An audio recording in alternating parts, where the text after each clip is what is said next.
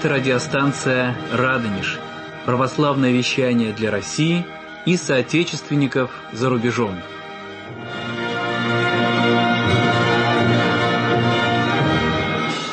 Дорогие братья и сестры, радиостанция «Радонеж» продолжает вещание. Мы с вами вступили во вторую седмицу Святого Великого и Спасительного Поста, и минувшее воскресенье Церковь наша совершала торжество православия. Через несколько минут вы услышите размышления об этом празднике священника Николая Булгакова, настоятеля храма во имя иконы Божией Матери Державная в городе Жуковский. Затем Елена Смирнова пригласит вас на богомолье к могилам праведников на Ваганьковском кладбище. Об истории этого самого большого московского некрополя рассказывает клирик храма Воскресения Славущего, историограф Ваганькова, священник Сергий Матюшин.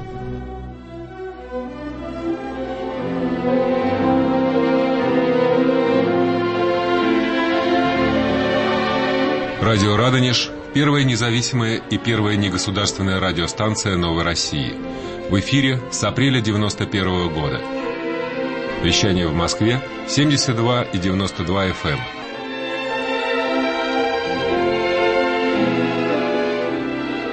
Минувшее воскресенье церковь наша совершала торжество православия. В студии радиостанции «Радонеж» священник Николай Булгаков, настоятель храма во имя иконы Божией Матери Державная в городе Жуковский.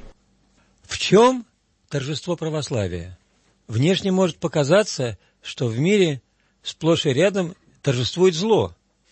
Торжествует неправда, насилие, деньги, сектанство, безбожие. Некоторые говорят о том, что православие не победило в истории, не оправдало себя. Приводят цифры, факты. Да, в жизни действительно много зла. Но суть жизни не в этом, а в том, что зло, при всем его верломстве, цинизме, неограниченности никакой моралью, при том, что для него все средства хороши, все же не способно победить вроде бы беззащитного, наивного и кроткого добра. И мы все время видим, что в жизни то и дело, постоянно присутствует добро, бескорыстие, взаимопомощь, дружба, милосердие, любовь. Почему? Потому что есть Бог. А Он всегда сильнее всего зла мира вместе взятого. И об этом свидетельствует православие. Торжество православия – это день, обозначающий главную правду происходящего в жизни. Торжество правды Божией всегда – как бы ни бушевало зло. Жизнь говорит о том, что истина никогда не бывает за большинством, но лучше все же быть с истиной. Сам Господь говорил нам, «Не бойся, малое стадо, аз есть с вами, и никто же на вы». Он не обещал, что его стадо будет большим. Он не заповедовал нам мечтать о том, чего не будет в реальности, уныло вздыхая об этом. Он сказал нам «радуйтесь». Радуйтесь тому, что есть врата спасения. Они хотя тесны, однако открыты для всех, кто пожелает в них войти. Торжество православия – это воскресение Христова, к которому мы готовимся начавшимся Великим постом и которое празднуем в первое воскресенье Святой Четыредесятницы. Торжество православия в том, что Господь послал своих учеников, как агнцев среди волков, а волки их не одолели, и они просветили всю Вселенную. Торжество православия в том, что врата адова, как и предсказывал Господь, не одолели церкви, им созданной, хотя силы зла за эти две тысячи лет постоянно стремились ее уничтожить. Они иные не оставляют безумной надежды на это. Но Церковь Христова жива и даже растет на глазах. Люди молятся, исповедуются, причащаются, крестят детей, поклоняются ее святыням, спасаются великое торжество. Торжество православия – это чудо всей русской истории, начиная с крещения Руси и Клюковской победы в день Рождества Пресвятой Богородицы до Великой Победы на Пасху 1945 года, в день святого великомученика и победоносца Георгия. Чудо державного покрова Царицы Небесной над нашей страной, без которого ее бы уже просто не было, в ответ на верность народа нашего православию – И даже время безбожных гонений прошлого века стало этим торжеством, ибо явило сон новомучеников. Торжество православия – это то, что происходило на наших глазах, людей, юность которых прошла еще в советское, официально безбожное время. Мы, бывшие пионеры и комсомольцы, прости Господи, чье воспитание и образование было полностью лишено правды о Боге, вдруг стали ходить в церковь, молиться, служить Ему, и не мыслим себе жизни без православия. В те годы православная вера считалась чем-то совершенно устаревшим, отжившим. Ни в одной книге, ни в одном учебнике, ни в одной телерадиопередаче, ни в одном публичном собрании не могло быть произнесено ни слова православного. Слово «Бог» должно было писаться только с маленькой буквы. К счастью, на факультете журналистики Московского университета по научному атеизму, так называемому, нам задали прочитать Евангелие. Когда я стал ходить в Пименовский храм у метро Новослободская, нас, постоянных молодых прихожан, было там только двое. Никто не мог себе представить, что будет сделан хотя бы шаг в другую сторону, а тем более, что произойдет такое чудо, духовное возрождение последней четверти века, что вместо бассейна Москва опять будет стоять храм Христа Спасителя, что откроются сотни монастырей, тысячи храмов, что в церковь придет молодежь, что будут причащаться дети, что мужчин в храмах будет не меньше, чем женщин. Ничего такого, казалось, уже просто не могло быть. А его действительно по-человечески не могло быть. Но Господь совершил это чудо. Великое торжество. Господь внял молитвам новомучеников, принял их жертву, принял все жертвы нашего православного народа, его великое терпение, его веру, которые не могли одолеть даже те лютые гонения, которые обрушились на наш народ. Да, с народом нашим изрядно поработали. И продолжают работать. Наш народ понес великие потери. Гонения эти, увы, не прошли бесследно. Но ведь как над ним потрудились, как ни над каким другим народом. Его и обманывали, и соблазняли, и пугали, и воинами на него шли, и расстреливали за веру. Другой народ после такой тотальной безбожной обработки, после таких жертв, вообще вряд ли бы остался жить на земле. С другими народами так трудиться не требовалось. Они почти добровольно отказались от Христа, от жизни по Евангелию. Как будто так и надо, и даже хорошо. А наш народ, после всей этой работы адовой, как писал Маяковский, как ни странно, жив. Его благочестие иное, чем в других землях.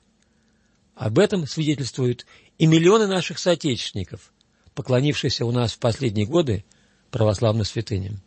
Духовное повреждение отступившего от чистоты православной веры католического, протестантского, униатского Запада и пришедшего к безбожию и сатанизму, тоже свидетельствует об истинности православия. Торжество православия недаром празднуется в завершении первой недели Великого Поста.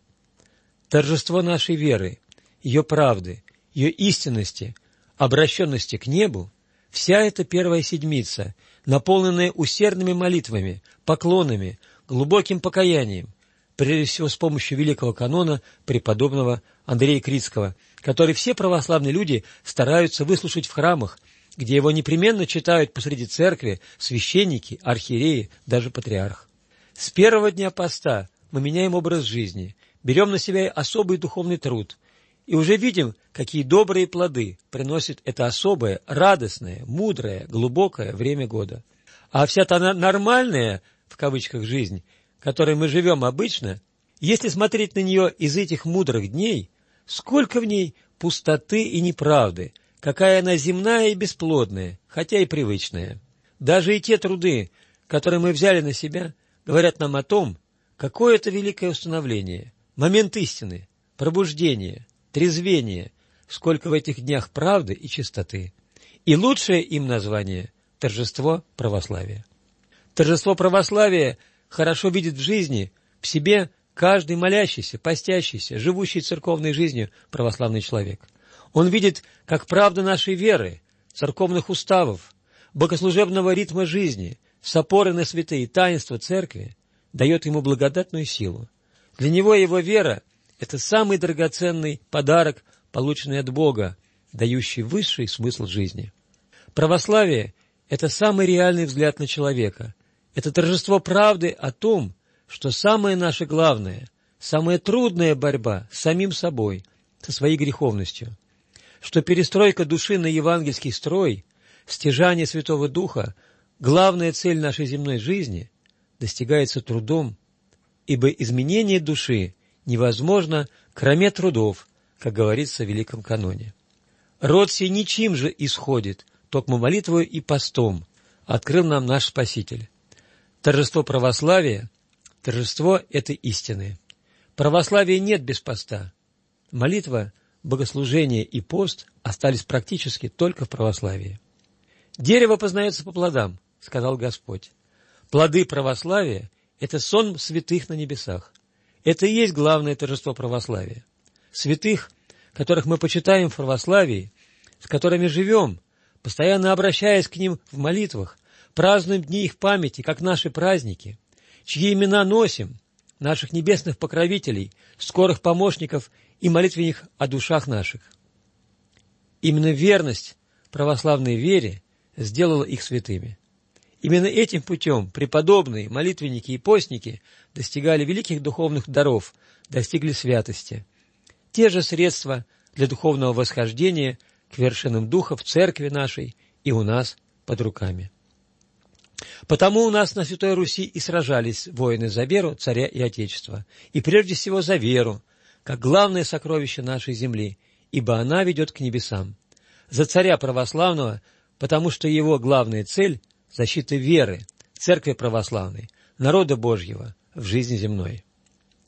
Торжество православия – это правда о богоустановленности православной монархии как высшей формы государственного устройства, о симфонии власти и церкви, при которой земными делами в стране управляет человек верующий, благословленный Богом на это служение. Человек молящийся, исповедующийся, старающийся творить Его святую волю, не поддаваясь своим страстям и вражьим помыслам, сознающий, что за свое ответственное служение он даст ответ прежде всего царю царей, от которого получил власть. Торжество православия – это та любовь к иконам, к иконочкам, как говорит наш верующий народ, без которых православный человек не мыслит молитвы, разговора с Богом, с причистой, со святыми, не мыслит православного храма, без которых его жилище словно без души. Он непременно возьмет иконки с собой в путешествие, в больницу, а когда заканчивается его земной путь, ему дают ее в руки. С ней совсем другой переход в вечность и крест дают. Торжество православия – это непобедимая победа креста Христова. Крест Господень – это ключ к пониманию тайны жизни. Крест – это не поражение, не бессилие добра, не могущество зла. Крест – это самая великая победа, которая совершилась на земле, победа любви и смирения. Россия на Голгофе, так сказал протерей Николай Гурьянов. Все страдания, скорби, Кажущееся поражение нашего народа в истории – это совсем не так просто. Это его Голгофа, которой он сподобился, за верность Христу, за особенное принятие терпкой горечи креста, как верно отметил один иноплеменник, побывавший когда-то в России. Мы не рабский народ, а христианский. Крест смирения – это не рабство, это высшая свобода. Торжество православия – это и русский характер – который веками воспитывался нашей верой. Русскому человеку скучно жить только земными интересами. Он даже запивает от этого с горя, отученный бедный от молитвы и поста. Но когда нужно взяться за великое общее дело, кого-то спасать, защищать, освобождать, он чувствует себя в своей тарелке. Он тогда знает, зачем живет, и даже готов на подвиг. Наш народ не теплый и не холодный, он горячий. За это любит его Господь. Наш народ даже революции когда-то увлекся было по своей горячности. И ныне ждет новой горячей цели в жизни. Дай Бог, чтобы цель эта была доброй, истинной, православной. Торжество православия – это наша доброта и искренность. Дух русской неподдельности – высшее, что у нас есть, так вот сказал когда-то Борис Леонидович Пастернак. Это наша великие архитектура и литература, музыка и живопись, наши прекрасные песни. Так что американцы – даже для своего государственного гимна взяли мелодию нашей песни «Хасбулат удалой». Это наш великий русский язык, который всегда питался, обогащался языком церковно-славянским. Православие, истинная вера – это правильное понимание того, где добро и где зло, где правда и где ложь. Весь мировой синедрион не раз ополчался на Россию, и, как всегда, прежде всего потому, что она православная. Но никогда еще в истории не удалось победить нашу Родину, дом Пресвятой Богородицы. Преподобный Серафим Саровский говорил, «У нас вера православная, церковь, не имущая никакого порока. Сих ради добродетелей Россия всегда будет славна и врагам страшна, и непреоборима, имущая веру и благочестие в щит и в броню правду, сих врата адова не одолеют. То и дело приходят люди в церковь, спрашивают, как быть, что делать. Положения бывают действительно сложные. Торжество православия в том, что мы знаем, у Бога нет безвыходных положений. Он сам сказал, все возможно верующему. Нет худа без добра, говорит наш народ. На все воля Божия, что Бог не делает все к лучшему. Бог даст день, Бог даст пищу. Пусть и душу в ад, будешь богат. От греха подальше. Молитва и труд все перетрут. Непобедимое оружие – молитва и пост. А батюшка Николай Гурьянов говорил приплывавшим к нему на остров, утешая, «Трудных не бывает в жизни положений». Или так говорил, «Все будет так, как вам надо». Точно, потому что все будет по воле Божией. Так, как для нас лучше всего, спасительнее. А без скорбей не спасешься. Многими скорбями надлежит войти в Царство Небесное, сказал нам Господь. Значит, слава Богу за все, по слову Светлана Златоуста. На тех, кто хочет жить по истинной вере, враг нападает особенно яростно. По слову апостола, все благочестно жить хотящие о Христе Иисусе гоними будут. Но и помощь благодатная посылается верным свыше необоримая.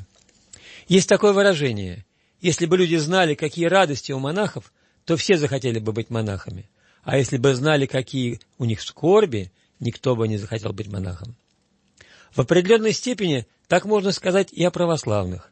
Но скорби наши земные, временные, а радости небесные. Они начинаются здесь, а уходят в радость вечную.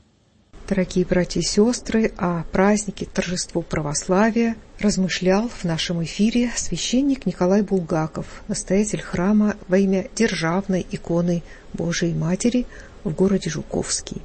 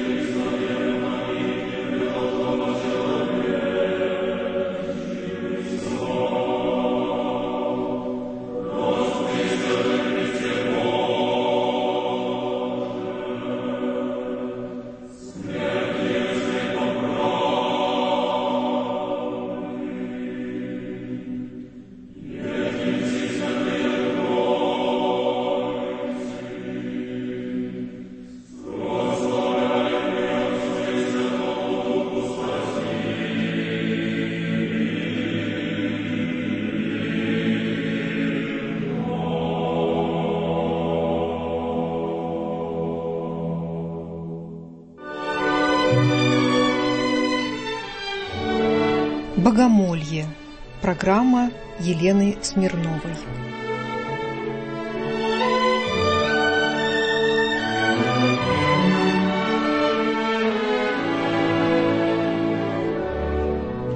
Здравствуйте, дорогие братья и сестры! Вас приветствует журналист Елена Смирнова, я вновь приглашаю вас в священное Ваганьково – прошлый раз вам рассказали о новомучениках, которые здесь погребены. Сегодня рассказ пойдет о подвижниках благочестия, которым притекает очень много народу, приходя сюда на Ваганьковское кладбище, и сами по себе отдельно, и на экскурсии, которые здесь любезно предоставляют клирики храма Воскресения Славущего.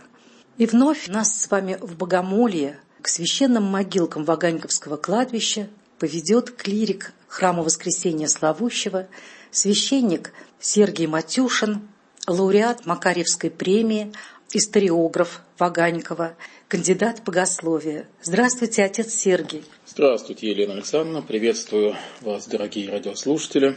Здравствуйте, братья и сестры. Сегодня мне хотелось бы рассказать немножко вам о нашем кладбище, наше Ваганьковское кладбище. Это до недавнего времени самое большое и до сих пор, пожалуй, одно из самых знаменитых некрополей столицы. По своей известности оно может сравниться только, наверное, с Новодевичьим кладбищем. Но Новодевичье кладбище, кто там был, там понимает, что это, в принципе, кладбище новое, для захоронения лиц, имеющих особенные заслуги перед государством. А наше кладбище Ваганьковское, оно формировалось на протяжении столетий, и погребенные здесь великие сыны и дочери Отечества, они не распоряжением правительства часто здесь находились, а волею Божией.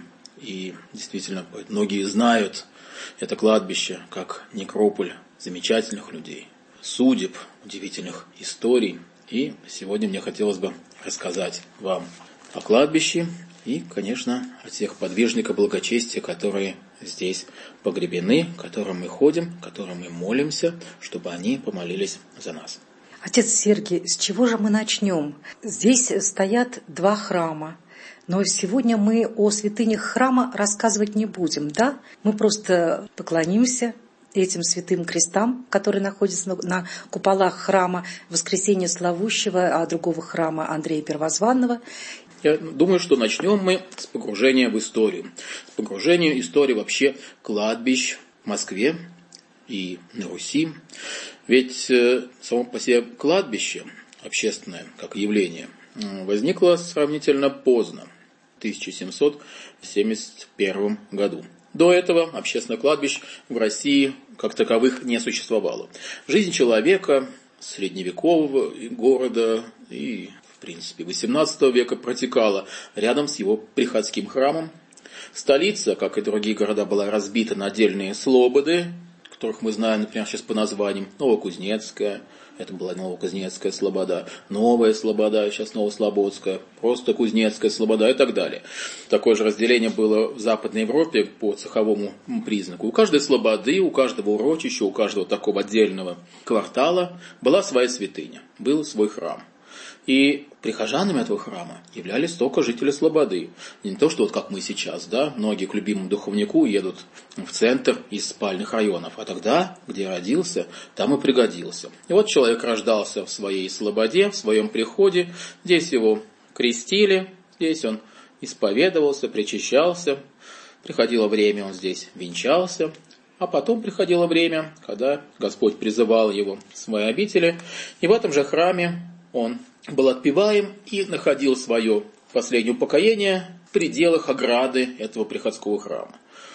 Также хранили еще в монастырях. Но в монастырях в основном были погребения а, знати. В Кремле запрещено было хранить уже начиная с 17 века при Алексее Михайловиче. В Кремле хранили только уже государей. И так бы, наверное, продолжалась вот эта вот ситуация, что хоронили людей рядом с храмами, еще, может быть, долгое время, если бы Москву не посетила а, страшная эпидемия, эпидемия чумы, которая пришла сюда в 1771 году. Некоторые исследователи считают, что это даже, возможно, была как бы такая бактериологическая диверсия биологическая, потому что в это время Россия воевала с Турцией, и вот именно оттуда, из Молдавии, появляются первые признаки чумы, которая осенью 1971 года появилась в Москве. И эта страшная зараза унесла в могилу фактически треть жителей второй столицы. То есть, по данным до начала эпидемии, количество жителей было около 300 тысяч человек. Да, Москва тогда была не как сейчас, не такой большой. На начало Отечественной войны 12 года население Москвы было всего лишь 200 тысяч человек. То есть 100 тысяч человек, треть города, тогда умерли во время этой страшной эпидемии. Для ее предотвращения были приняты целый ряд э, необходимых санитарных мер. Приехал из Петербурга э, граф Орлов, который занимался здесь э, борьбой с эпидемией. И среди этих мер был запрет на совершение захоронений в черте города Москвы. Для захоронения погибших во время эпидемии, равно и всех остальных, было предусмотрено порядка 20 загородных участков, где и стали совершаться вот эти погребения, в первую очередь больных от чумы, умерших от этой страшной болезни. 20 участков. Почему 20? Потому что Москва была разделена тогда на 20 полицейских участков, и вот у каждого было свое отделение. И на месте этих вот чумных захоронений в дальнейшем, собственно говоря, и появились известные общественные городские кладбища, которые мы сегодня и знаем. Это Миусское, Калитниковское, Веденское, Даниловское, несуществующее ныне Драгомиловское и наша Ваганьковская, которая стала самым большим из них. Всего было 20, но многие так и остались, только как захоронение вот именно погибших во время чумы. То есть потом там уже перестали проводить хранение людей, когда эпидемия кончилась. А некоторые так и продолжали, потому что запрет на захоронение в городе Москвы, он продолжал действовать. Указ никто не отменял. И вот мы сейчас с Еленой Александровной сидим в Центральном административном округе столицы, воскресная школа Ваганьковского кладбища, но тогда это еще было ближайшее Подмосковье. Москва заканчивалась границами камер Калежского вала. То есть мы знаем, что Москва имеет вот такую вот окружную систему, Кремль, Китай город, Белый город, земляной город. И вот в конце XVIII века границы города Москва был камер Калежский вал. Не оборонительное сооружение, это было уже таможенная граница Москвы, которая прежде всего защищала не от врагов, а от провоза в город контрабандных товаров. Тогда еще была внутренняя таможня. Границы, въездные пункты были заставы. А, их сейчас э, напоминают э, названия некоторых улиц или площадей.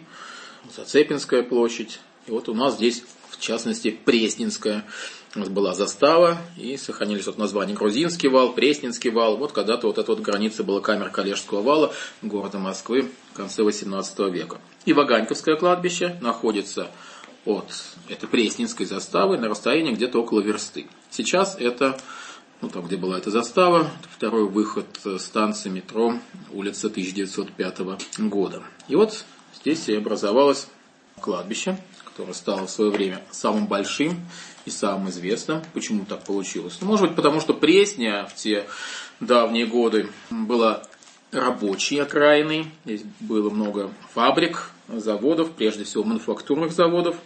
И именно здесь было очень много как раз погибших во время этой эпидемии. Кладбище – это тоже архитектурный ансамбль. Вот Автором ансамбля Ваганьковского кладбища, первоначального ансамбля, является знаменитый русский архитектор Василий Баженов.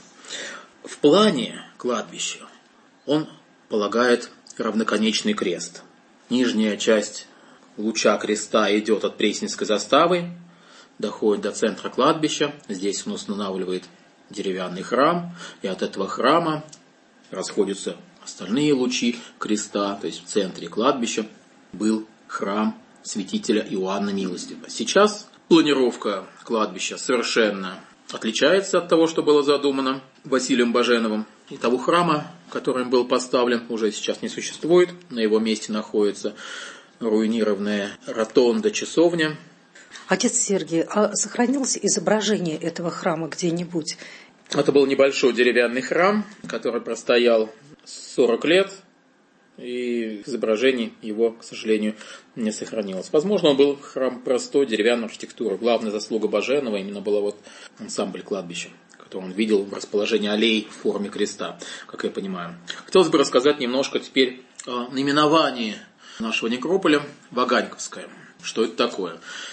Большинство исследователей сходятся в едином мнении о том, что наименование Ваганькова происходит от ваганов – это был такой интересный род деятельности, который сейчас бы мы сравнили с тружениками в индустрии развлечения, развлечения прежде всего царского двора.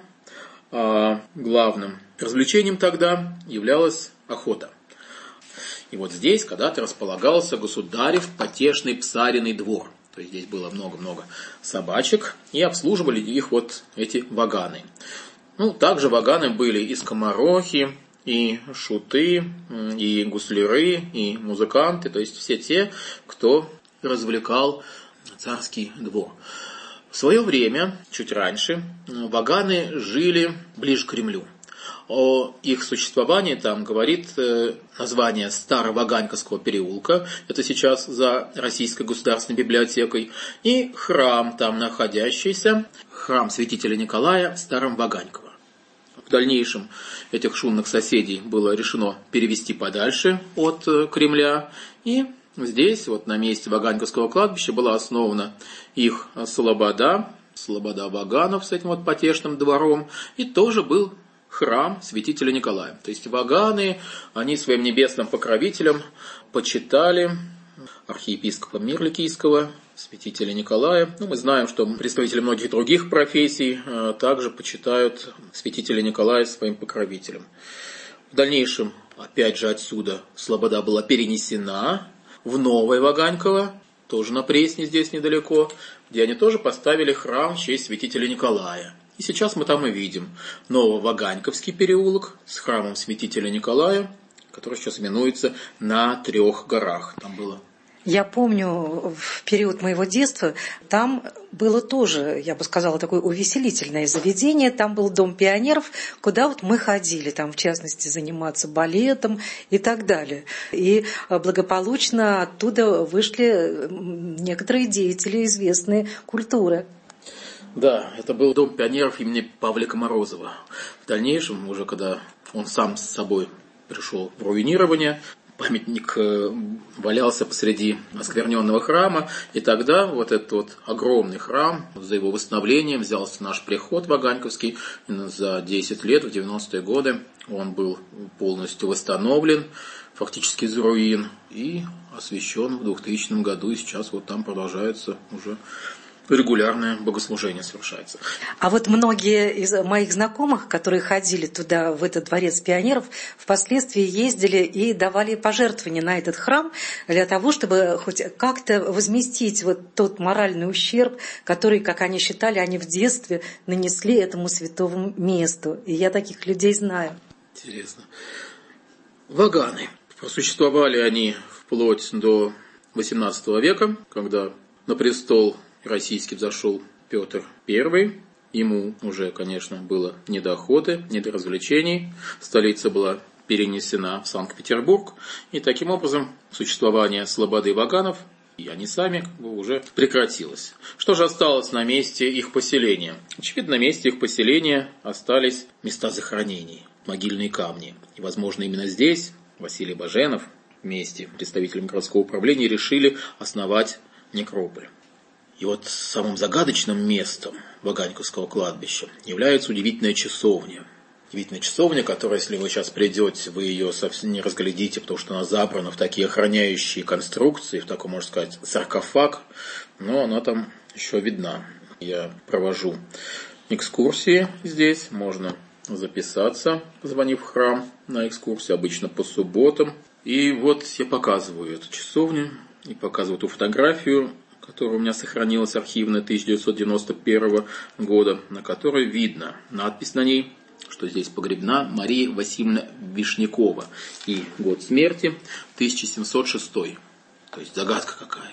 Кладбище основано в 1771 году, а захоронение 1706 года. Как объяснить? Ну, вот объяснение можно найти именно предположив, что это Мария Вишнякова – неизвестная совершенно личность, и была одной из представительниц древних ваганов. Именно на ее могиле Баженов ставит вот эту часовню. То, что часовня, она своей архитектурной формы относится, пожалуй, что к началу XIX века. Может, не Баженов, может быть, наш другой архитектор Афанасий Григорьев ставит, тоже неизвестно сейчас. Вот удивительный артефакт сохранился. Вот говорите, вот который раз уже Баженов, а ведь дом Пашкова тоже, по-моему, Баженовым построен.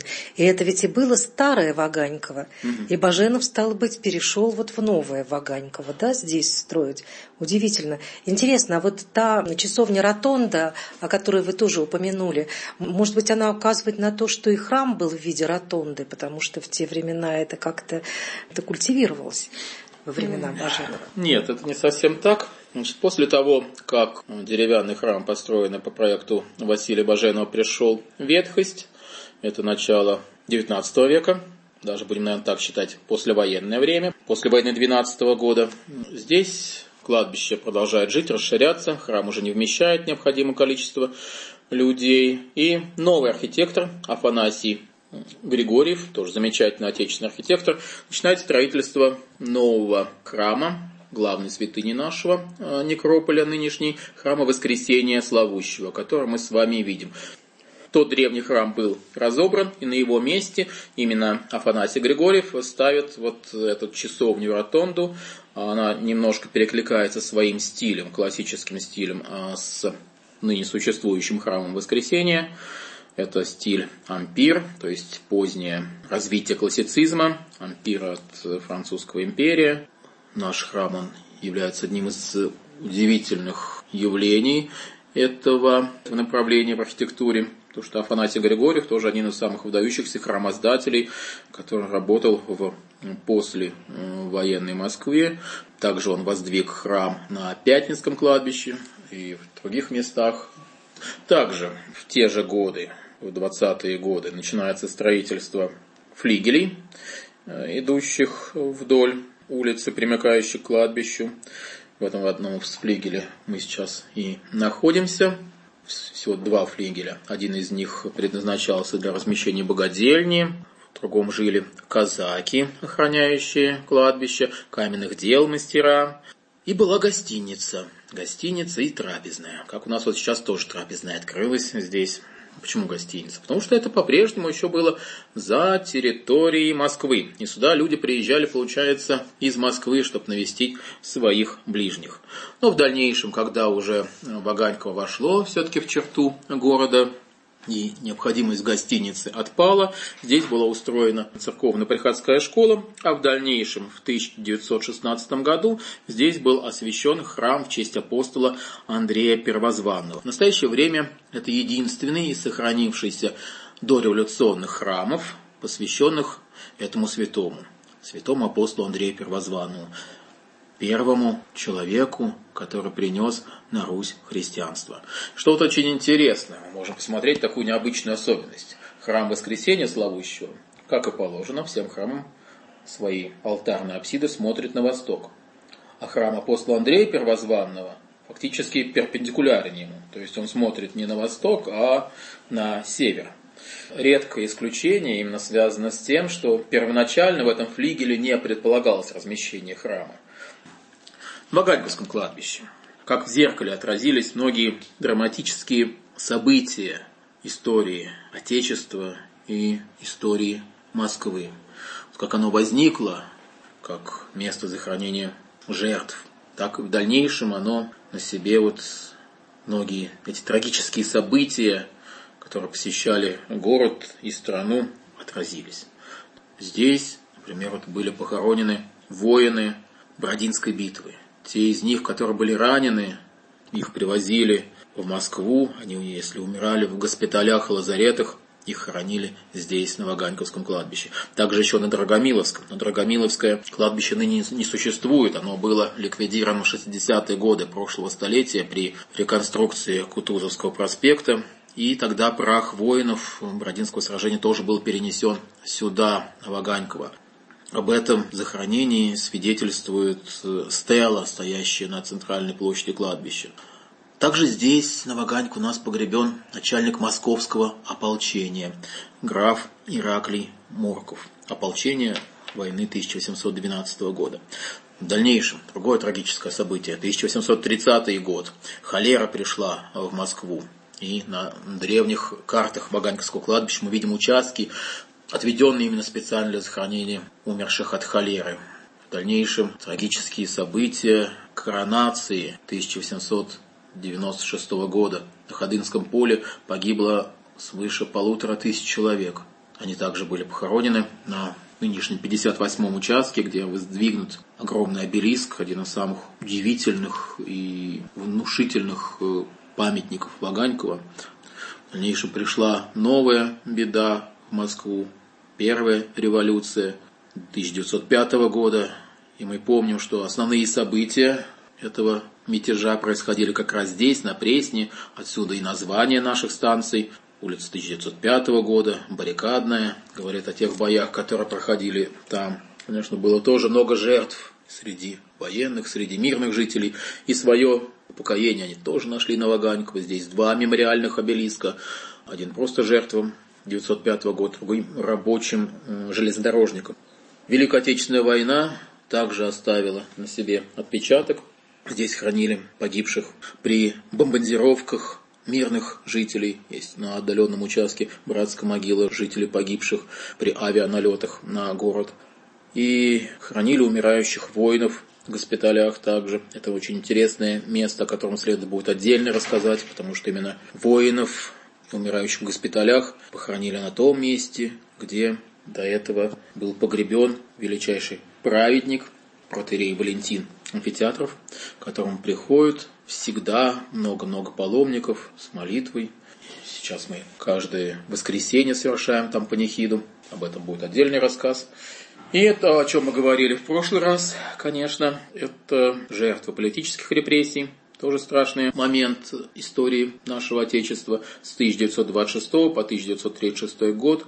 Здесь хоронили расстрелянных в подвалах Лубянской, Таганской, Бутырских тюрем невинных жертв репрессий. Они нашли свое упокоение на дальних участках. А вот на центральной площади находится также обелиск, посвященный жертвам репрессий. Вот такие вот моменты, которые отразили на себе кладбище. Теперь мы с вами как бы мысленно направляемся в путь по Сабрасовской аллее, чтобы начать осматривать Ваганьковское кладбище, чтобы посетить могилы удивительных людей. Отец Сергей, простите, пожалуйста, ведь это не экскурсия для нас, православных людей, правда же? Ведь мы не только ходим для того, чтобы узнать, что вот там вот где-то там похоронены Есенин или Высоцкий и так далее. Для нас ведь это действительно богомолие, правда же? Мы их так именуем, конечно, это непростая экскурсия, не только познавательная, это богомолье, это паломничество, паломническое вот такое вот путешествие к могилам праведников. Ведь что такое могила праведника? Почитание могил, оно непосредственно перекликается с почитанием мощей святых людей. Да? Ведь почему мы поклоняемся мощам святых людей? Потому что человек, он неразделенный, только смерть разделяет душу и тело человека а тело создано Господом, и также оно прекрасно. И апостол Павел в своем послании к Коринфянам говорит, что тело человека, оно сосуд Духа Святаго. Отсюда всегда христиане с особым благоговением относились к телам почивших собратьев. Отсюда вот такое вот негативное отношение к церкви, к кремированию. Да? Не потому, что мы боимся, что кремация окажет негативное воздействие на посмертную участь души. Нет, не поэтому, а потому что это не благоговейное отношение к телу человека, освященное таинством, освященное Святым Духом. И придет время, когда Господь воздвигнет каждого из праха. И вот на Руси кладбище называли таким замечательным поэтическим наименованием «Нива Господня». Нива, как засеянное поле. Здесь мы сейчас сеем, а придет время, когда Господь эту Ниву возрастит. И вновь все воскреснут – для новой, уже бесконечной жизни с Господом Иисусом. Вот поэтому мы почитаем и мощи святых, но и к могилам наших близких, наших родственников мы относимся также с благоговением. И тем паче с благоговением мы относимся к могилам праведников, быть может, еще не прославленных, но все равно, которые потрудились во славу Божию. Придет время, кто-то из них будет прославлен, а кто-то прославлен у Господа, а мы об этом, может быть, уже не узнаем в этом мире, а уже в следующем узнаем. Поэтому, если говорить о захоронениях святых, здесь на Ваганьку у нас пока святые, это только новомученики, и точного места расположения их могил мы не знаем, но зато знаем много других захоронений праведников, которым всегда, всегда шли люди, которые о них молились, молились о почивших, с надеждой и уверением в том, что они помолятся за нас. Пожалуй, я расскажу теперь вам о монастырских некрополях Ваганьковского кладбища. Итак, указом Сената 1771 года было запрещено хоронить в городе Москвы. Этот указ относился не только к простым гражданам, но и к насельникам и насельницам монастырей. И поэтому в Ваганьковском кладбище было образовано или было выделено несколько участков специально для захоронения братьев и сестер московских монастырей. Ну, прежде всего, расположенных ближе именно здесь, к Ваганькову. Самым, возможно, интересным из них является расположенная на 19 участке некрополь Кремлевского Вознесенского монастыря.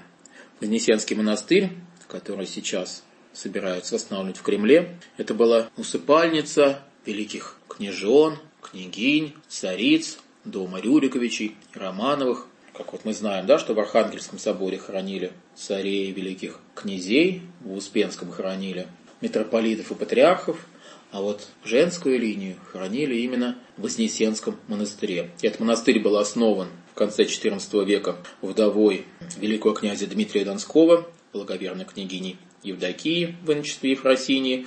И она первая, кто нашла последнее свое упокоение в этой обители. И в дальнейшем там хоронили уже всех остальных великокняжеских и царских представительниц Рюриковичей и Романовых.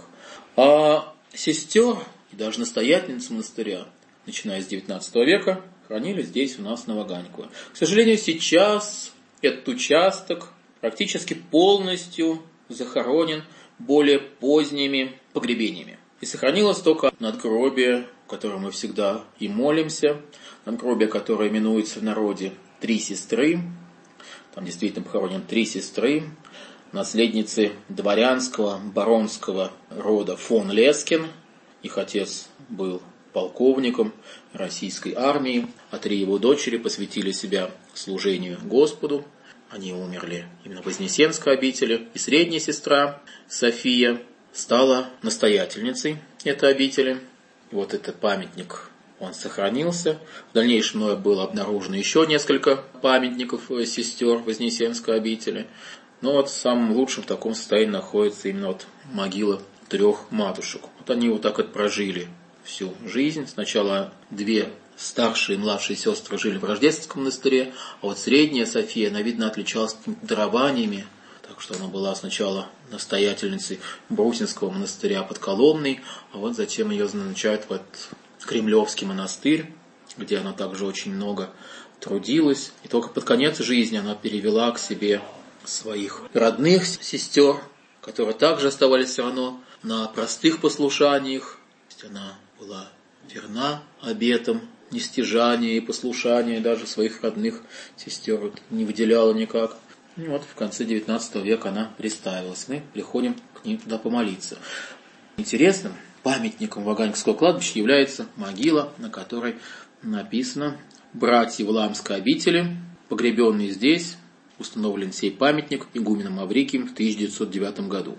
Этот памятник поставлен на общей могиле насельников Валамской обители, которые приезжали сюда, которые жили на Валамском подворье в конце XIX века. И вот кто-то из них здесь умирал, они вот были похоронены, их памятник находится недалеко совсем вот от э, улицы Сергея Макеева.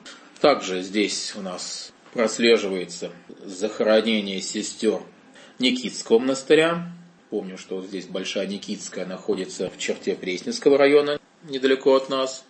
И мы здесь с вами находим захоронение сестер Страстного монастыря. Страстной монастырь находился на том месте, где сейчас киноконцертный зал «Россия». Также многие люди надеются, сейчас и молятся о возможности какого-то восстановления этой древней обители. Она была основана при царе Алексее Михайловиче в честь страстной иконы Божьей Матери именовалась Девичий Страстной монастырь. И по архивным данным мы наблюдаем, что захоронение насельниц на Ваканьковском кладбище здесь начинается уже с середины XIX века. И на 21 участке нашего кладбища находится целый ряд сохранившихся захоронений с надписью, что вот здесь вот покоятся монахини, послушницы, кресофорные монахини Страстной обители. Здесь же находится и захоронение последней игумены Страстного монастыря. Не удалось встретиться с наследницей, с племянницей одной из э, насельниц, которая рассказала такую интересную историю. Вот там вот на 21 участке можем видеть два памятника. инокиня Елена Кольцова и инокиня Ксения Перепелкиной. Вот что интересно, на памятнике дата захоронения 60-е годы. Монастырь был закрыт в 30-х годах. И вот племянница Ксения Перепелкина мне рассказала, что уже после закрытия обители матушки продолжали жить по-монашески. Они не изменили своим обетам, хотя некоторые из них даже их не принимали, вот кто такие инокини. Инокини – это, по сути дела, послушницы, которым благословено носить э, монашеское одеяние, рисофорные послушницы. Они еще не приняли обетов, но тем не менее они жизнь свою посвятить решили Богу, и хоть и монастырь был закрыт, они продолжали тайно собираться, вместе молиться. Никто из них не вышел замуж, и завещали они погребсти себя именно там, рядом со своими сестрами, рядом со своей семьей на участке, принадлежащем Страстному монастырю. Конечно, сейчас там тоже большинство захоронений относится к позднему периоду, но стоит табличка, указывающая, что здесь был участок некрополя Страстного монастыря. Если мы хотим помолиться о них, мы приходим именно туда, соприкасаемся с этой древней праведностью. Свой рассказ о монастырских некрополях Ваганьковского кладбища хотел бы завершить удивительной истории про святую блаженную схемонахиню Марфу. Она, прославленная в лике святых, подвижница благочестия XVII века, представилась в 1638 году и была погребена в Ивановском монастыре на Китай-городе. Она входит в число покровителей, святых покровителей Москвы, но ее захоронение удалось сохранить при нашествии французов на Москву, но когда пришла революция, монастырь закрыли, но еще какое-то время он существовал как приходской храм, но уже стало понятным, что судьба мощей святой подвижницы обречена при существующей власти. И вот духовенство Ивановского монастыря, чтобы сохранить мощи святой блаженной Марфы в 1927 году, обращаются с ходатайством к властям города о захоронении ее мощей на территории Ваганьковского кладбища. Нам удалось обнаружить это ходатайство в архивах, и получается, что она похоронена где-то здесь, но в дальнейшем следы святых мощей совершенно теряются. То есть, где была похоронена святая Марфа Московская, нам неизвестно. Некоторые указывают и говорят предположения, что вот там или этом. Мне это приходилось слышать, но никаких документальных подтверждений пока найти не удалось. Тут мне важно бы хотелось также отметить следующее, что вот на Ваганькова в последнее время появляются некоторые указатели, новые таблички с надписями «Блаженная Мария», «Блаженная Марфа», в коробочке прямо так вот указано. Еще какие-то вот такие блаженные. Это новые таблички, которые установлены без благословения священноначалия, без благословения духовенства храма, без разрешения администрации кладбища. По сути дела, это такое вот желание играть на религиозных чувствах верующих, которые, конечно, всегда стремятся поклониться праведникам, но эти новые указатели, эти новые памятники ничем документально не подтверждены. И я, как служащий уже вот э, более 16 лет на кладбище, и как специалист по церковному некрополю, уверен, что это все-таки неверное, неподтвержденное, что это подтасовка такая. Верующим надо следить, особенно внимательно смотреть. То есть могилы неизвестных людей не следует относиться к ним как к могилам праведников. Это уже новое такое вот мифотворчество. Оно всегда могло быть вот в сознании людей, да, может быть благими намерениями определено, но мы знаем, куда ведут благие намерения. Поэтому прошу обращать очень внимательное такое, да, отношение к этим новым появившимся здесь вот табличкам, потому что еще Московский собор 1667 года запрещает почитание неведомых тел.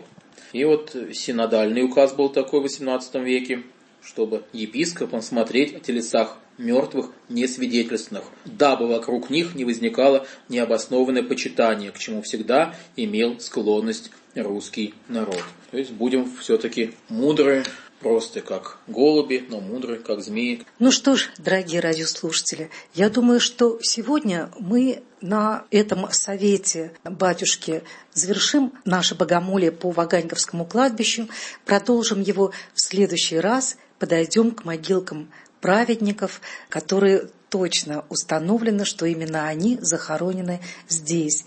И я напоминаю, дорогие радиослушатели, что наше богомолье провел клирик храма Воскресения Славущего на священном Ваганьково, священник Сергей Матюшин, лауреат Макаревской премии, историограф кладбища, автор книг о Ваганьковском некрополе, кандидат богословия. Передачу записала и подготовила к эфиру журналист Елена Смирнова.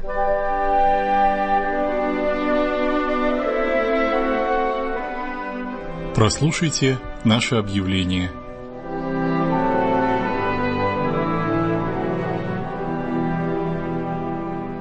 Дорогие слушатели, приглашаем вас на православную выставку «От покаяния к воскресению России». Она состоится с 7 по 12 марта в деловом центре «Амбер Плаза». Выставка посвящена юбилею трагической в новейшей истории России дате – столетию гибели императора Николая II и его семьи.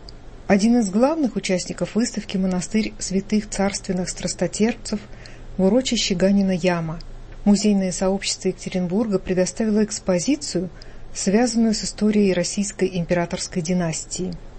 Алапаевский женский монастырь преподобной мученицы Елисаветы подготовил цикл лекций, посвященный житию великой княгини Елисаветы Феодоровны. Запланированы встречи с историками, общественными деятелями, известными актерами, кинорежиссерами и художниками. В рамках выставки пройдет фотовыставка «Люди, меняющие мир», ну и традиционно вы сможете приобрести иконы, церковную утварь, ювелирные изделия православной тематики, мед и продукцию пчеловодства, одежду из натуральных тканей, натуральные масла, монастырские и фермерские постные продукты. Приглашаем вас посетить православную выставку «От покаяния к воскресению России» в Москве в деловом центре Амбер Плаза на улице Краснопролетарская, 36, метро Новослободская – с 7 по 12 марта время работы с 11 до 20 часов, вход свободный. Дорогие братья и сестры, приглашаем вас на православную выставку-ярмарку «Звон колоколов» с 15 по 21 марта в Сокольниках, павильон номер 2. На выставке можно заказать монастырские требы, купить свечи, иконы, духовные книги и фильмы, приобрести продукцию народных промыслов, ювелирные изделия, товары каждодневного спроса от производителей – авторскую одежду. Монастыри и храмы привезут свои освященные продукты, фермерские хозяйства – натуральные продукты, масло, сыр, выпечку, целебные травы, мед. Ждем вас на православной выставке «Звон колоколов» с 15 по 21 марта. С 11 до 19 часов в Сокольниках, павильон номер 2. От метро «Сокольники» будут курсировать бесплатные маршрутки с 11 часов. Приглашаем вас на встречу с психологом Ириной Медведевой, педагогом Татьяной Шишовой, а также известными психиатрами Козловской, Крылатовой, медицинским психологом Ивановым. Время проведения мероприятия 10 марта в пятницу с 18 до 21 часа по адресу Москва, улица Большая Серпуховская, 24, на территории храма Вознесения Господня – Проезд до станции метро Серпуховская или Добрынинская. Тема встречи «Как сохранить психику детей и подростков в современном мире». Вход свободный.